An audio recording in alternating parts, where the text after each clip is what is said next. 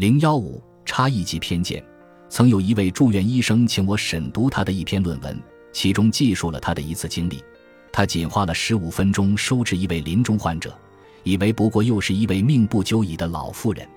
在收治了另一位患者后，他前去查看之前的临终患者，发现对方原来才四十多岁，只是身体和精神状态完全与他的预判相同。医生这时马上意识到，分配给这位女患者的诊疗时间太短，根本不够。在文章的最后部分，医生写道：“当时我万分歉疚，最终向其他几位住院医生承认了自己的错误。他们大多数都有过类似经历。这些年轻医生最后的结论是：以后吸取教训，要把患者的年龄更显著地标注在交接工作的手卡上，这样便于接手的同事做出合理的时间规划。”当时我发电子邮件问他：“结尾写完了吗？”已经写完了，他答复道：“结尾就是那个教训，这不是期刊想要的结尾吗？”显然，无论是他还是他的住院医生同事，他们都没有注意到，面对两个病情完全相同的患者，他们认为在临终护理上，一个人比另一个人更值得花时间，更有价值。这让我心中一凛，而更让我心下一沉的是，他们确实注意到了这种差异。但认为在道义上完全合理。半个多世纪前，哈佛大学心理学家戈登·奥尔波特在他的开创性著作《偏见的本质》中指出，意识到自己的偏见并为之羞愧的人，才恰恰正行在消除偏见的道路上。与之相对的是那些既没有意识到自己的偏见，也不为之羞愧的人。在医学界。有些关于老年人的带有严重偏见的评论堂而皇之地表达出来，说话人毫不脸红，或者对于其中明晃晃的偏见浑然不觉。这样的评论在医学界可以被接受，是因为他们在生活中也被接受了。对老年人价值的贬低无处不在，而且无人质疑。尽管人们因阶级、种族、地域甚至年龄产生巨大分歧，在这一点上却无比统一。二十世纪六十年代，美国医生罗伯特·巴特勒创造出“年龄歧视”这个词，将它定义为一种因人年老而产生系统性刻板印象和歧视的过程，就如种族歧视和性别歧视是因为肤色和性别一样。巴特勒帮助建立了美国国家老龄化问题研究所，并在美国一所医学院设立了第一个老年医学系。他于一九七五年出版了《为什么要活下去》。在美国变老一书获得了普利策奖。这本书中的许多观察结论，时至今日也像四十年前一样切中要害。巴特勒写道：“衰老是人类生命周期中被忽视的一环，像继子一样。虽然我们已经开始审视死亡，但我们直接跳过了死亡之前那段很长的时期，通常称之为老年。”巴特勒将这种忽视归结于年龄歧视，指出人们通常认为老年人普遍具有某些负面特点，包括衰老和思想观念僵化。事实上，老年是人生中差异性最大的时期，同是耄耋之年。有人担任公职，有人在工厂做工，有人跑马拉松，也有人因为无法行走、思考或生活自理，住进了护理院。那么，人们为什么还是如此一视同仁的消极看待所有老年人呢？巴特勒做了如下解释：年龄歧视让年轻一代认为老年人与自己不同，因此也就在不知不觉间不再把老年人视作同样的人类。虽然这不无道理，但并没有完全解释为什么社会上如此普遍地将老年人区别对待。还有一个事实是，我们同情疟疾、肺疾或癌症患者。但大多数人没有也不会患上这些疾病，我们是安全的。可老年就不一样了，除非早逝，否则步入老年是每个人必然的命运，而且通常不是怀着热切期盼来迎接的命运。在某种程度上，死亡甚至更具有吸引力，它更清楚、更明确，不是生就是死。对许多人而言，生活质量因年迈而大打折扣。生命缓慢、艰难地挪向终点，不像一跃极致那么痛快，这是最令人生畏的。几年前，美国国家老龄化问题委员会发布过一个预防流感的宣传视频，内容是一位迷人的六十五岁女演员，因为看起来太年轻而被医生拒绝为其接种疫苗。一周后，一项一百万美元的帕洛阿尔托长寿奖宣布设立，专门用于奖励终结衰老的工作。虽然流感宣传视频传播了重要信息，但它暗示吸引力和六十五岁或更高年龄时互斥的两极。该长寿奖也许会激励重大进步的实现，但它也提出了一个问题：我们究竟是应该试图治愈人类正常生长过程的一个部分，还是应该奖励只是从生物学角度来应对生存挑战的做法？虽然这两个例子背后的出发点都是好的。但他们都表现出年龄偏见通常会带来的负面影响，影响我们对待老龄问题的看法和做法。对于同等程度的种族或性别歧视，我们至少已经公开或正式表态不再容忍。但在消极看待老年的问题上，我们依然能够容忍。我们把老年视为一种疾病或问题，而非生命的三大阶段之一。我们把老年视为一种独立的、受人厌弃的存在。却没有充分认识到它的巨大乐趣或者老年人独特的特点、贡献、生理学特征和优先事项。我们的年龄偏见如此之深，以至于加诸其他年龄群体被视为不可忍耐的行为，放在老年人身上则是可以接受的。我们实在无法想象发布这样一段视频：医生因为一位颇具魅力的患者的肤色而拒绝为他接种流感疫苗，或者设立这样一个奖项。以加快童年的进程为目标，帮助减轻父母多年抚养和花销的负担。有时在教学过程中，我向济济一堂的学生或医疗卫生从业人员发问：美国老年人住养老院的比例是多少？答复通常在百分之二十至百分之八十，远远高于实际数字。整体百分之三至百分之四，最高龄的那部分老人则为百分之十三。事实上。大多数六十五岁以上的人都自得其乐，态度积极，生活独立，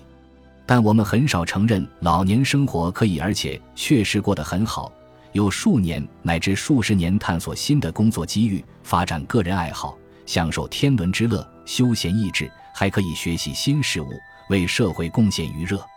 相反，在日常生活中，我们的关注点都在秃顶、身形佝偻、步履蹒跚。看到的都是皱纹、拐杖和助听器。在医学上，我们使用带有偏见的样本。当老年人表现良好或偶尔抱恙而大体安康时，我们把他们当作中年人，这还是尚把他们纳入考虑的时候。这使得我们通常把“老”这个字与常见的令人焦虑的极端情况联系起来：疾病缠身、身患残疾，甚至半截入土的老年人。也许。因为年纪对于最健康的高龄老人的影响力显而易见，而且大多数老人临终之前确实疾病缠身或者腿脚不便，所以我们就简单的把生命最后数十年视为清一色的令人厌弃的状态，哪怕它其实充满欢乐并多姿多彩。英国人文学家威廉哈兹里特将偏见描述为无知的产物，这一评论对于某些偏见来说确实不错，但是。我们都有年迈的父母和祖辈、朋友和导师。有时，偏见的形成似乎并非出于无知，而是出于害怕和畏惧。我更倾向于伏尔泰的说法：我们都由脆弱和错误组成，让我们互相原谅彼此的愚蠢。显然，我们必须做得更好。尽管消除偏见是乌托邦式的理想，但近年来，我们在为被系统性边缘化的群体发声。倡导他们的权利、成就和医疗照护方面取得了不小的进步，这也为我们减少偏见和改善医疗照护做出了表率。要建立一个不那么歧视老年人的医疗体系，第一步就是承认问题所在。正如奥尔波特指出的，如果一个人能够根据新的证据纠正自己的错误判断，那么他就不是一个心怀偏见的人。偏见与简单的误解不同。偏见积极抵制一切可推翻它的证据。我们的医疗体系有问题，我们的文化大背景也是如此。更年长的成人和年纪较小的成人在生理上有所不同，这一点无可争议。大量证据表明，不同的高龄老人在身体健康、功能状态、生活重点和医疗偏好上也存在很大差异。但在英国，制定健康政策的基础有时是漠然的假定年老必然造成能力丧失，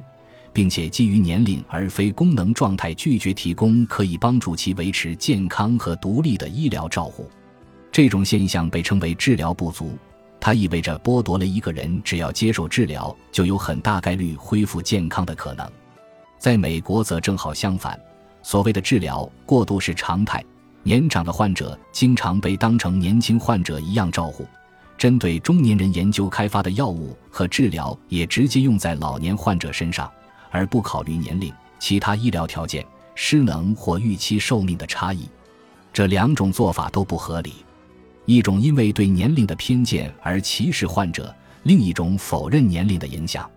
两种做法都把所有老年人囫囵的归为性质单一的一类，完全无视其中随着年龄增长而增多的健康和功能上的多样性。两种都是年龄歧视，形式不同而已。老年人与年轻人不同，对年长患者的护理也与年轻些的人不同。但年长患者同样应该得到高质量的医疗照护。医学领域的年龄歧视只是更大的问题的一个缩影。负责老年医疗照护的人都知道，如果在某个中心或项目的名称中使用“老年”或“老年医学”等字眼，就会给中心和项目带来麻烦。如果希望获得患者、资助者和机构的支持以及同事的推荐，就必须把这些字眼替换成“健康”和“长寿”。换言之，老年人本身、个人和机构捐助方、医疗中心、卫生系统和医务工作者都表现出对委婉用语的强烈偏好，而不愿使用那些更精确、更具包容性，而且本身并不具有消极含义的表述。在老年医学中，我们不断遇到的争论就是如何改换自己的名头，这主要是因为老年医学隐含负面性，但是。专门从事老年医疗照护的职业，显然本身就不应排斥与老年联系在一起。可以想象的是，以下场景是多么荒谬：儿科医生改变自己的专业名称，以便与儿童保持距离；或者外科医生开始自称介入治疗医生。与此同时，年龄恐惧是可以理解的。即使是一只健康积极的人，随着年龄增长，也会感受到力量、耐力和外貌上的变化。而且，即便不是所有人，也有很大一部分人会逐渐患病、行动失灵。但这些实际问题掩盖了更为复杂的现实：老年是我们一生中时间最长、最具差异性的时期。一些人步入花甲之年就开始变得虚弱，而另一些人年过百岁仍然身体康健。许多我们接受的事实，实际上是一种半空玻璃杯式的解读。假定年老带来的所有变化都朝着更坏的方向发展。诚然，身体的衰老令人感到失望和沮丧。然而，每个阶段各有利弊。毕竟，正是我们这些处在青年和老年阶段之间，在青年的思虑及判断不周与老年的身体肌肉之间晃荡的人，在减压活动和产品上倾注了数十亿美元。之所以觉得老年变得艰难，一部分原因是我们与之相抗，而不是把它当作万物生发之道的一个阶段来张开双臂迎接。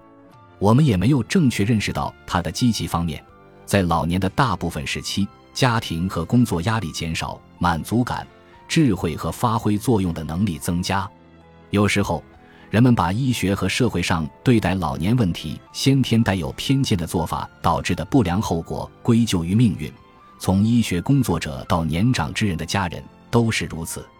有时确实是命运使然，但在通常情况下，命运至少在我们自己手中。本集播放完毕，感谢您的收听，喜欢请订阅加关注，主页有更多精彩内容。